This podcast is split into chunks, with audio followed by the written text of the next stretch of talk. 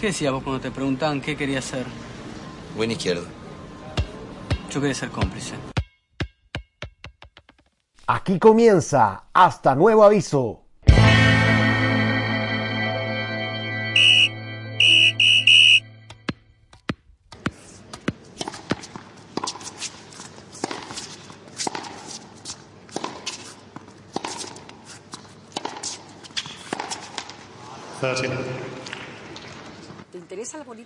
Estás ni ahí con la política? Ni ahí con la política. ¿Ni ahí con la política? No me meto en la política. ¿No te interesa? ¿No te gusta? ¿No sientes vocación por eso? ¿O, o encuentras que está de más? ¿Tienes una, una actitud de rechazo frente a la política o los No, no rechazo, pero no me meto. No, no, no me interesa meterme en la política. Bienvenidas y bienvenidos a un nuevo capítulo de tu podcast favorito Hasta Nuevo Aviso. Y de inmediato voy a presentar a los que me acompañan, los panelistas, los contertulios, los conciliábulos, lo que hacen este programa el mejor de Spotify. Sí, lo dije y qué. Empezamos con el tenor, escritor, nuestro amigo Guillermo Memo Acuña. ¿Cómo estás, Memo? Buenas, Seba, ¿cómo estás? ¿Cómo va todo? Eh, aquí estamos viendo Dark, eh, algunos capítulos ya de la tercera temporada y tomando once. En este contexto me pilláis. Buena, buena. Es un, mo- un momento para compartir en familia. La cuarentena nos tiene a todos ahí bastante recluidos y viendo hartas series. Como debe estar también ese hombre que enseña en sala de clases y que las debe extrañar como nunca. El señor, el profesor, el docente, el maestro. Cristian Soto. Muchas gracias por la presentación. De extrañar la sala no lo sé, ¿eh? Yo creo que hay, hay una especie... Me fue en volar, me fue en volar. no, pero, pero igual te digo que muchos profesores preferirían estar en la sala de clases que estar haciendo clases online. También te digo eso. Pero bueno, aquí estamos preparadísimos Upa, para el eh, tema. eh, eh, es algo complejo. Es un tema complejo que hasta puede dar por un capítulo si es que en algún momento lo llegamos a pensar. Pero bueno, aquí estamos preparados. Lo vamos a dejar en materia, lo vamos a dejar ahí en pauta, porque ahora toca el turno del señor, del galeno, de nuestro ministro de salud y nuestro propio ministro de salud, porque así somos nosotros. Este gran podcast necesita un representante de los héroes de Chile, el señor David San Martín. Me falta la pura capa, sí. Eh, somos como una micronación. Tenemos profesor, tenemos doctor Sebastián, tenemos el periodista de, de farándula Guillermo, lo tenemos todo. Y yo, un ciudadano común. Gracias por la presentación. Qué humildad, qué humildad, señor. Me extraña a usted, ¿ah? ¿qué quiere que le diga? Pero vamos, vamos inmediatamente al tema que nos convoca el día de hoy, en esta edición, en este capítulo. Ya que en el capítulo pasado, a los que se lo perdieron, hablamos del gran, o el no gran, o el chiquitito, Arturo Vidal, vamos a hablar de. Vamos a retroceder un poco al cassette. Se me cayó el carnet de una manera, pero asquerosa.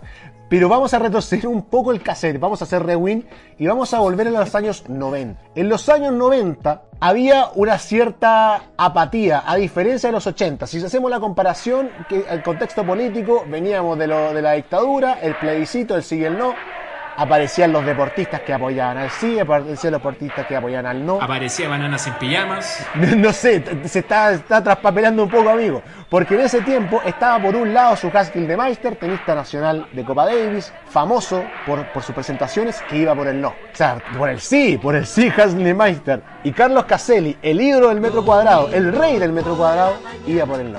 Había un- una cierta animosidad por participar en una política que nos tuvo encerrados en esta dictadura durante mucho tiempo. Aparece en los 90 y hay un símbolo de ese, de- desde mi perspectiva, un símbolo de ese periodo. A algunos les gusta, a otros no. Con su frase, no estoy ni ahí, creo que marcó un antes y un después, el señor Marcelo Ríos Mayorga. No sé qué opina acá mi panel. No sé qué opina, por ejemplo, Cristian, del Chino Ríos. Voy a tomar once mejor, cabrón. No, Uy, uy, el chino río a mí me, me genera...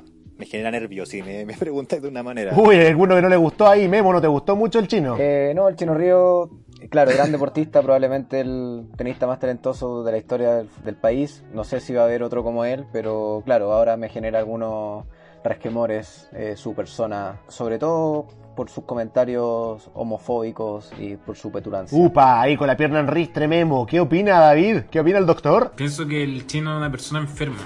Upa, upa, oye, No ey, se lo ey, decir ey. con nadie, oye, con nadie, así, Si directamente. decíamos que Memo ya con la pierna en ristre, usted entonces va directamente a la, a la mandíbula. Sí, o sea, no podemos... al Lo que chino. pasa es que si vamos a hablar del chino río de ahora, es distinto al chino río de los 90. El chino río de los 90 era un pendejo que no sabía o no quería hablar de nada, que no le importaban muchas cosas, quería como el zorrón que quería vivir la vida para trasladar el chino de los 90 al día de hoy. Pensaba que era un cabro de veintitantos años y le pasaron la capa de casi superhéroe de Chile y ser número uno del mundo. Entonces, no estoy tratando de defenderlo, simplemente digo que después aparece otro personaje que no tiene nada que ver con el personaje de los 90. Bueno, por eso en ese mismo sentido, a mí me gustaría hablar del personaje noventero. Porque creo que con esa frasecita que la, mencioné al principio, el no estoy ni ahí, marcó, siento, una, una particularidad de esa juventud. Por eso la pregunta para mí cabe de cajón. Con él no estoy ni ahí. ¿Podríamos decir que Marcelo Ríos es el símbolo de la juventud política de los 90? ¿Qué piensa nuestro tenor escritor, Guillermo Acuña? Eh, no sé si un cabro nacido en los privilegios y en la burbuja de, Vitacura en las que nació el Chino Ríos puede ser símbolo de referencia del contexto político del país en los 90, pero sí estoy de acuerdo con que la frase del no estoy ni ahí eh, puede ser una consigna a la indiferencia, como una manifestación de rebeldía y una rebeldía a la, a la misma política tradicional. El mismo Chino Ríos tiró esa frase en una entrevista con Raquel Correa, que no estaba ni ahí con la política. Y en ese contexto, los 90 sí, en ese sentido, pudimos ser hasta medio Juan Herrera como país. En esta casa no hay ni comunista ni pinochetista, hay personas. Pero papá, lo que yo le Pero nada, estoy hablando yo. Con su mamá nos hemos sacado la cresta para criarlos como personas. Y si quieren seguir viviendo en mi casa, se tienen que respetar. El gobierno, en, por otra parte, el- en este periodo haciendo justicia en la medida de lo posible. Eh, el dictador continuó siendo comandante en jefe del ejército hasta el 98 y luego senador vitalicio. Entonces, es el contexto más o menos en el que estamos eh, insertando a Marcelo el Chino Ríos dentro de su carrera deportiva. ¿El contexto afectó en ese sentido tener a un Chino Ríos como referente, Cristian? Yo creo que sí, pero mira, para, para, para partir el comentario me gustaría decir unas tres citas de chino que, que la encontré por ahí que me parecen interesantes y que yo creo que reflejan de alguna manera este personaje que, que se armó en los 90. Que primero, A ver, dale, dale, dale. La estamos escuchando. Chino Río dijo, mira, que él se dedicó al tenis principalmente para dejar la escuela. Número uno. Y Segundo, que tiene relación con el tema del no estoy ni ahí, dice, abro comillas, dice, yo no sé si yo inventé el no estoy ni ahí, pero de que no estaba ni ahí, es verdad. Y la última es que, también yo creo que refleja un poquito esa personalidad que, hablaba David de, de- de la fiesta, de que en el fondo se le pasa la capa para ser un representante de un país completo, que el, el tipo decía, yo comencé a viajar a los 10 años, a China y a todo el mundo, y yo me jubilé a los 26 años, imagínense, cosa que la gente recién a los 26 años está saliendo de su carrera para comenzar su mundo laboral. Entonces, ¿qué más quieren? Sobre todo aquellos que tomaron más cerveza que los libros en la universidad. Eso también es un punto importante, pues, imagínate. Entonces, Chino Río, de los 26 en adelante, se declara como jubilado con una billetera, billetera millonaria que permite alimentar a él y a sus dos generaciones siguientes. Entonces, ¿qué hace este personaje? Lanzo la pregunta al, al panel. A los 30 vas a ser muy joven todavía, vas a tener muchos años de profesional. A- a- para ese tiempo, ¿cómo te vas a preparar o cómo te estás preparando? ¿Qué, has- qué has imaginado para ese tiempo? Por eso mismo. O vivir de tus rentas. No, bueno, si me deja bien, no sé. Pero por eso mismo traté de terminar cuarto medio, por lo mismo que puede pasar, que me lesione durante mi carrera y no, no pueda seguir y tenga que estudiar. O sea, est- estás diciendo que en cierto sentido la, el- la ayuda económica, el hecho de, de sus éxitos deportivos y su abultada billetera le ayudaron a justamente no estar ni ahí.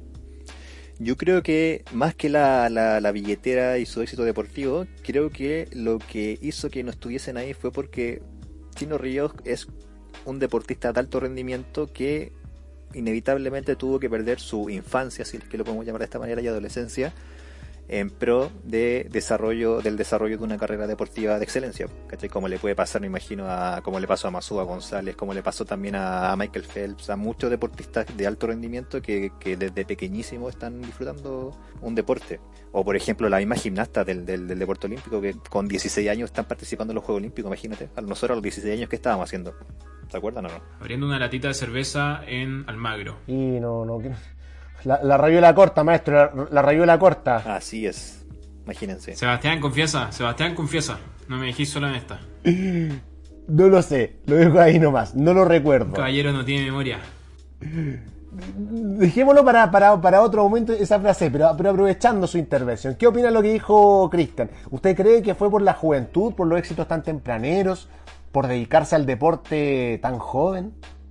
Sí, efectivamente. O sea, yo creo que a ver, la adolescencia del chino es muy distinta a cualquier infanto juvenil en Chile. A los 13 años él, él entrenaba en, en, la católica tenis y ya al tiempo después se fue a, a entrenar con, con Hans Gilsemeister en, en su rancho. Es algo totalmente anormal para cualquier contexto chileno. Es un primera parte, por lo tanto, como lo dije antes, esto tiene que ver mucho con el zorrón actual también. Si tú vas a, a las universidades actuales, el zorrón en verdad lo único que quiere es disfrutar la vida, celebrar y pasarla bien y bla bla bla bla. No hay mucha consideración con su entorno, no, tiene ese apego a, lo, a lo que está cruzando o atravesando por, por frente a su ojo, porque no es capaz de verlo. es una desconexión que al final tiene que ver con una, con una edad, no con, no, no, con una edad y con un estatus económico, más que con un más que un contexto social, un contexto... Sí, sí, porque... Bueno, ustedes saben que yo estudié en una universidad alejada del territorio nacional, entre comillas, y sí, sí pasaba. Pero es que en ese sentido, a mí me, lo que me llama la atención es que justamente después de haber tenido una juventud tan comprometida con la política, y, también lo, lo, decía en la introducción, tener deportistas que marcaron una tendencia, que dijeron al menos por el sí o por el no, podemos estar muy en desacuerdo, digámoslo, con las personas que estuvieron a, a favor del dictador, pero marcaron una tendencia política. Acá, para mí, lo que, lo que marca el quiebre, la ruptura, es el, no ni ahí. El no, el no mojarse el potito, como se podría decir vulgarmente, por nada. Ni por lo uno ni por lo otro. Sino vivir por la vida en el amarillismo, en un tema de no. de, de, de pasar desapercibido, o más que pasar desapercibido, porque el chino no pasa desapercibido pero sin entregar una opinión clara, sin marcar una tendencia y aprovechar un poco los réditos de, de, la economía neoliberal, sin marcar una postura que quizás era importante en cierto sentido. Después de... pasaron muchas cosas, pasó lo que decía Memo con el tema de, del dictador, de, de, que se, de que se metió preso como senador vitalicio en Londres. No es que no haya ocurrido nada, se, se dijo que también iban a comenzar las investigaciones por los atentados a los derechos humanos, quizás como, tal vez mirándolo con perspectiva, podríamos haber tenido una juventud un poquito más comprometida con lo político y no tan, tan no estoy ahí como el chino. Sí, yo creo que más tiene que ver que con el estatus económico que con la edad, porque fíjate que el chino hasta el día de hoy eh, tiene comentarios y tiene conducta que están totalmente que son discordantes a lo que reclama o vocifera la población chilena. Eh, entonces, es porque en verdad cree que casi todos o todos viven con él. Porque su círculo también es pequeño. Es que también eh, se enfrenta en los 90 la política, creo yo, como un tema tabú, como hablarlo despacito porque si no puede generar desunión y estuvimos tanto tiempo desunidos que ahora hay que mantenerse unidos.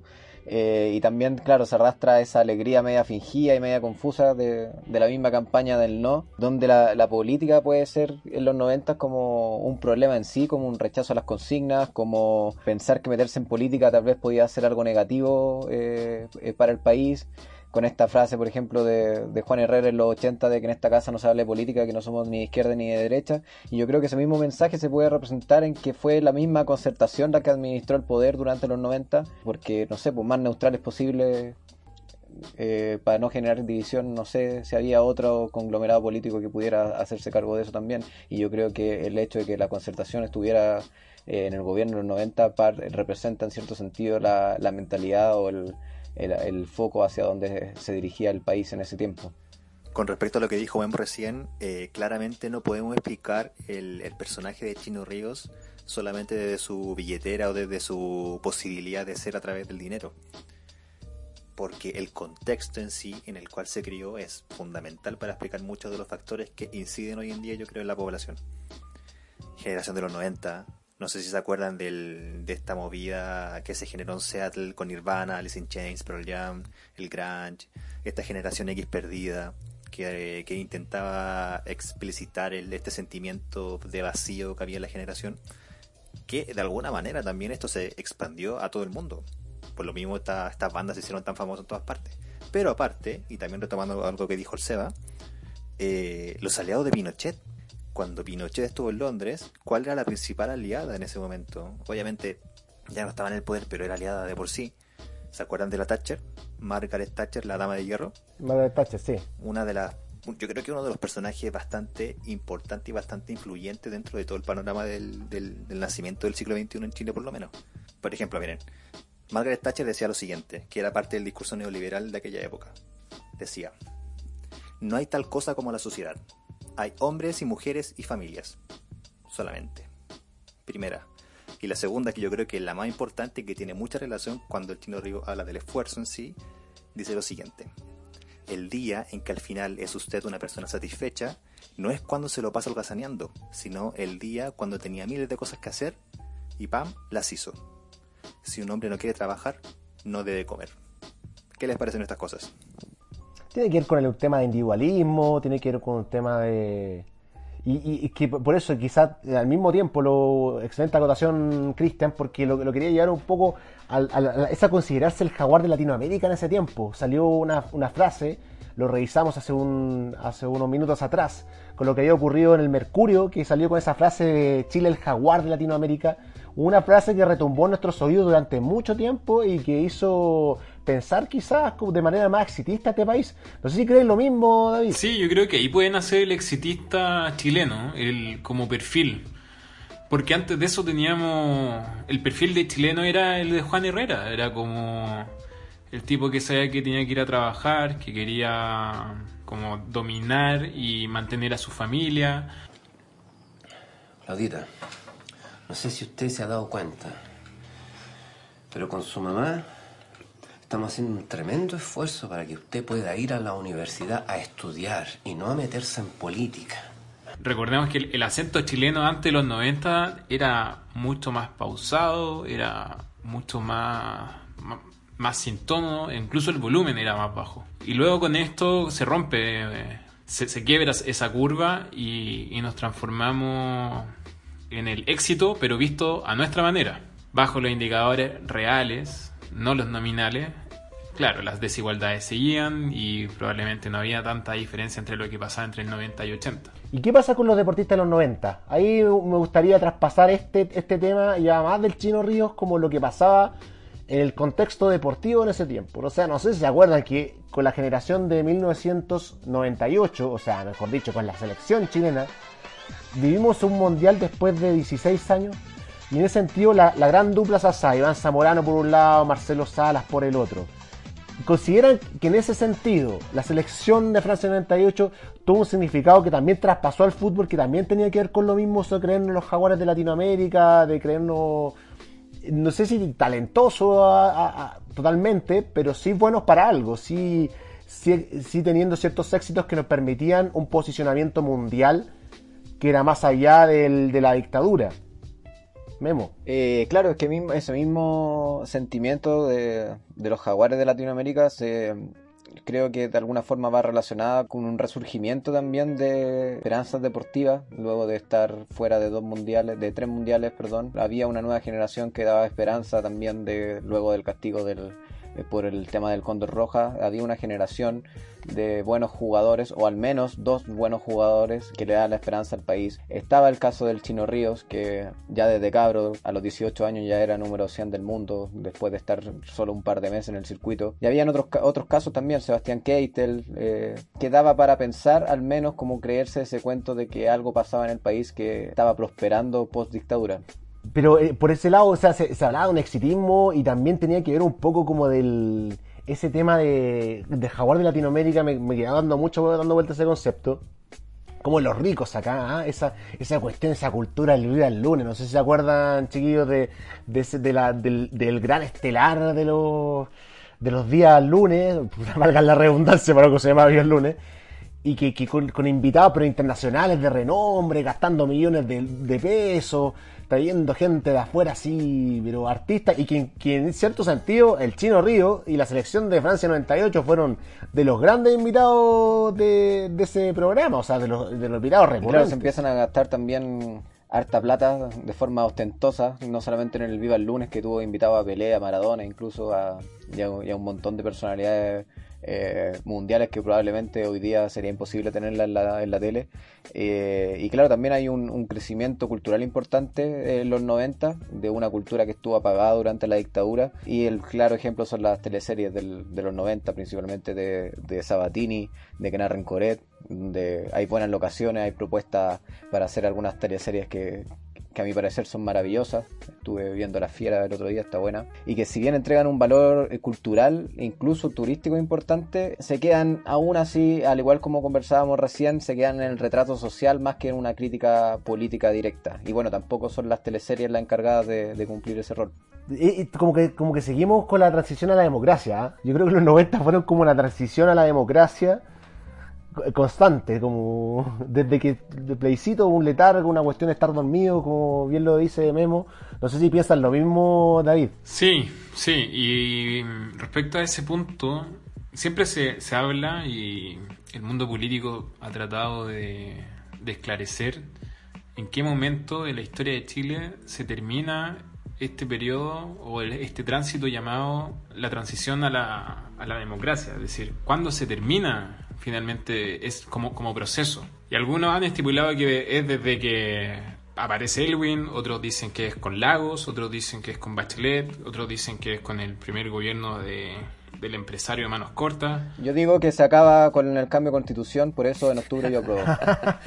Metemos la consigna política inmediata. de pasar el aviso. Hay, hay, hay, distintas visiones en todo caso, como bien dice David. O sea, hay por un lado algunos que piensan que todavía, que todavía estamos en la transición de la democracia. Que algunos piensan que se terminó el 18 de octubre. Pero por eso, eh, de esa perspectiva, y volviendo un poco a lo que estábamos conversando, no nos estábamos yendo un poco por las ramas, es que haciendo esa, como contraposición, por ejemplo, lo hablamos en un momento que puede ser que el Chino Río decía como no, no, estoy ahí respecto a su posición económica, sus éxitos deportivos. Pasa que también está el otro lado, la generación de, de la selección de Francia 98 y la gran figura del capitán Bambán Zamorano, que tuvo su origen humilde, que el tipo de las cazuelas, con la mamita y todo el cuento armadito de, del sacrificio, el esfuerzo, el último delantero en el Real Madrid que triunfa y que, y que el ejemplo de, del esfuerzo también del país. O sea, si uno hace la contraposición, igual de todas formas, claro, el, el, el Bambam no era con no estoy ahí, pero tampoco se mojaba mucho el potito en tema político. Yo creo que en esa época todavía había un poquito de sus en decir directamente la opinión o era porque simplemente este tipo de, de, de grandes baluartes del deporte nacional no la tenían clara del todo, si en el fondo eran, eran chicos que, que al igual que Marcelo Sala, o sea, perdón, al igual que el Chino Río, no tienen mayor estudio y tampoco tienen mayor referencia sobre la cultura pasada próxima. O ambos factores juntos, doctor Soto. Es que yo creo que claramente si una cosa te lleva a la otra, yo creo que tampoco podemos despejar esta cuestión un, solamente hacia un lado. Yo creo que lo interesante también de abordar desde el, si, si queremos establecer esta diferencia como entre fútbol y tenis, que, que, que el, el, famoso deporte blanco sigue siendo un deporte no de elite, pero sigue siendo un deporte mucho más cercano a los privilegios más que el fútbol. Y yo creo que desde ese punto... Como el golf. Y como el golf. Y yo creo que ahí es interesante porque, por ejemplo, cuando uno ve el Viva el Lunes, te dais cuenta de que el, Chino Ríos tiene esa actitud de, zorrón que dice el David también, de, no importarle nada y de pasarse por, por donde sea todo tipo de comentarios. Y al contrario, tenemos al, Marcelito Sala, weón, y a Zamorano que, que, son más humildes que la chucha, pues, weón. Están con un, con un vestón, weón, que se compraron en Johnson, weón. Fashion Spark. y están ahí aguantando todas las cosas que decía todo, weón. Entonces también ahí se, se, se ve de alguna manera la personalidad que, que se fueron formando cada uno. Que, bueno, de todas formas, en ese tiempo ya estaban triunfando en, su, en sus lugares de, profesión. O sea, eh, Iván Zamorano ya estaba firmando su traspaso al Inter de Milán, ya estaba listo. O sea, ya había, creo que si no me equivoco, recién había llegado. Estaba en los primeros, los primeros meses de, de Zamorano en el, en el Inter. Y Salas estaba eh, cumpliendo su traspaso hacia la Lazio, desde, después de su exitosa campaña con River. Y, por eso quizás, claro, era, estaban como ahí eh, ganando su, espacio en el exterior, pero quizás no, tenían como ese carácter un poco más explosivo el chino. Porque yo creo que también ahí, como decían, tiene que un poco ver con la billetera y dónde nació cada uno. Pero bueno, ahí como ya redondeemos el tema, ya, ya creo que hemos revisado bastante al respecto, ha estado muy completito el capítulo de hoy día, me gustó bastante.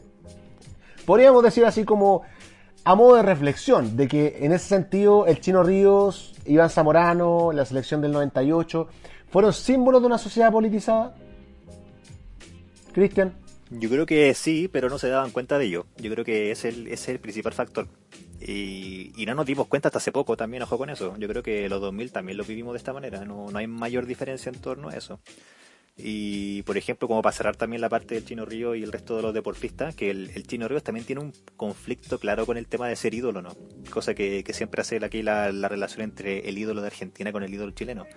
Y para él, por ejemplo, los ídolos destacables de, nuestro país siguen siendo, por ejemplo, Zamorano Sala, Vidal y Bravo, ¿cachai? Ninguno más. Y obviamente se dice que él es el ídolo más grande de este país. Y aún así siempre recalca el hecho, insisto en esta wea, porque yo creo que es muy importante de que para él nadie te regala nada, sino tenés que ser bueno para esta weadita, que fueron las palabras que él usó textualmente en uno de los programas que estuvimos viendo.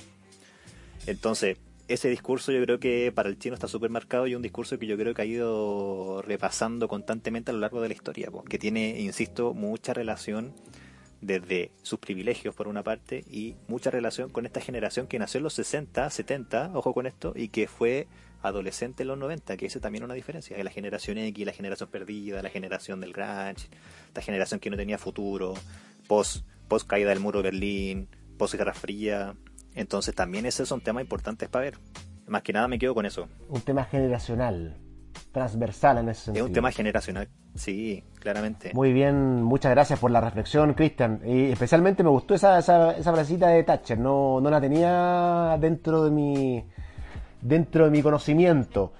David. Quiero irme con una reflexión, doctor Seba. A ver, a ver, te escucho. Yo creo que la meta que tiene que tener cualquier privilegiado es tratar de sacarse esos lentes que le impiden ver la realidad. Ah, bueno. Carol Lucero. No van a decir que es una frase de Carol Lucero. Radio Carolina. Muchas gracias. Comunidad acá. David. Comunidad acá. Muchas gracias, David. No, pero interesante. Interesante de que, de que quizás. Estás en los 40. Hay varios que, que falta hacer esa reflexión de sacarse un poco esos lentes que impiden ver la realidad, como a muchos aún con el 18 de octubre. Pero yo creo que alguien que sabe muy bien ver la realidad es, Memo. ¿Cómo, ¿Cómo finalizamos esto, Memo? ¿Cuáles son tus reflexiones finales? Pies para que los tengo si tengo alas para volar. No, pero como dijo el... Eh, bueno, después de lo que dijo David, seguimos, no tengo mucho más que agregar, pero, no, pero adhiero a lo que dijo Cristian, que claro, probablemente eh, fueron referentes de la juventud de los 90 en los casos particulares que mencionamos de Salas Zamorano eh, y el, sobre todo el Chino Ríos, pero pero claro, probablemente ellos en su relación con la política no, no tenían por qué eh, ser referentes políticos de la sociedad, probablemente lo fueron o no de forma indirecta, pero claro, ellos estaban preocupados de, de otras cosas. Y como sociedad también nos dimos cuenta tarde de que la alegría prometida en la campaña no no estaba llegando. Yo creo que por ahí algunas protestas de los estudiantes secundarios en los 90, pero eh, hasta la revolución pingüina del 2006, recién yo creo que como sociedad comenzamos a darnos cuenta que nos estaban cagando. Buena reflexión, Memo. Muchas gracias, Memo. Muchas gracias, Cristian. Muchas gracias, David. Creo que la conversación da para largo. Tendríamos que estar mucho más tiempo conversando acá en este podcast para llegar a una conclusión, una reflexión final. Pero se agradece, siempre se agradece la discusión, el debate en este programa que de esto trata de contraponer ideas, de conversar, de contraponer exposiciones, ponerle un poquito de humor también para no ser un, no, no ser ese panelcito de los domingos ahí conversando en el 13, especialmente con harto fascismo ahí. No, no, no, no, señores, no, señores. Acá. Claro, no olvidar que hay algunos íconos de, deportivos de los 90 que eh, terminaron con carreras políticas y terminaron al lado derecho del asunto. Es un capítulo diferente. Podemos, ahí, ahí, ahí tienen que plantear las reuniones de pauta. Es un capítulo diferente, obviamente. Claro, eso Pero es un tema importante también que se nos olvidó mencionar. Yo creo que va para un capítulo diferente, eso sí. Hay que plantearlo en reunión de pauta, que dejamos la invitación abierta para ya el próximo lunes estar en esta reunión de pauta que nos une, ¿sí? Oye, Seba, y, que en redes sociales nos comenten qué les gustaría que, que habláramos, también es importante. 40.000 auditores y no nos dicen qué quieren. Importante, porfa, que nos digan. Vamos a plantear, vamos a abrir la discusión, vamos a abrir el, los próximos temas que podemos tratar en este podcast hasta nuevo aviso.